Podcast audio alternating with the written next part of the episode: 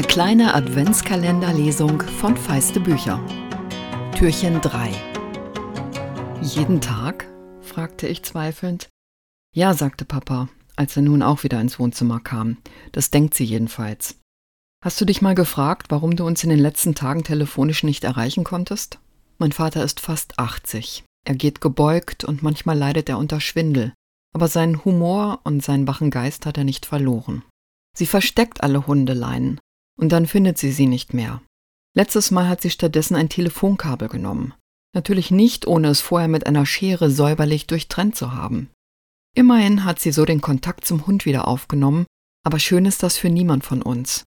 Er hat sich fast stranguliert und ich konnte nicht telefonieren. Mama lachte. Du kennst den Vater, immer erzählt er Witze. Ich lachte auch, aber eigentlich mehr, weil Papa sein uraltes Kleinkalibergewehr mit in den Raum gebracht hatte, das mit großer Sicherheit nicht mehr funktionstüchtig war. Ich finde, du solltest der Mama noch eine Chance geben, sagte ich boshaft mit Blick auf die Waffe. Mein Vater legte das Gewehr auf den Tisch, setzte sich und sagte hoheitsvoll, entweder nimmst du den Hund mit, oder ich muss ihn erschießen. Ins Tierheim geht er so wenig wie wir beide ins Altersheim, so war mir Gott helfe. Und morgen könnt ihr hören, wie es weitergeht.